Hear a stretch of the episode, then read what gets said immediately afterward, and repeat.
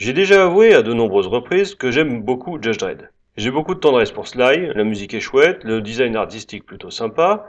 Bon, ok, la réalisation ne fait pas d'éclat. La classification tout public est surprenante et le personnage titre n'est franchement pas respecté. Mais si on enlève tout ce qui est rattaché à l'univers de Judge Dredd, il reste tout de même un chouette film de SF porté par Sly mais saboté par un sidekick insupportable. Du côté positif, on a un robot imposant, une tribu de cannibales, de la musique cool, un méchant diabolique et un monde au bord du chaos. Mauvais côté, bon, un sidekick improbable, un humour malvenu et en même temps la comédie c'est pas le point fort de Stallone et c'est surtout un viol du matériel d'origine.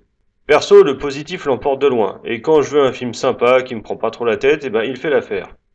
Et quand je veux un film respectueux de l'univers, eh ben je regarde Dread.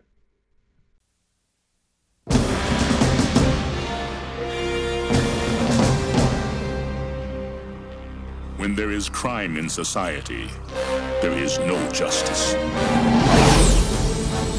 As a city, we continue to grow. 73 citizen riots. Come and get us! Throw down your weapons and prepare to be judged! Judge this! Court's adjourned. You're a legend. You were my finest student. Dredd. Dredd! Dredd! You're under arrest. What's the charge? Murder. The evidence has been falsified! Guilty as charged. I am not the law! I am the law! Chaos. The sentence shall be life imprisonment. I'm the chaos. Dredd?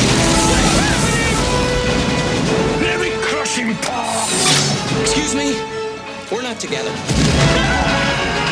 not for this council to play God. Who says politics is boring?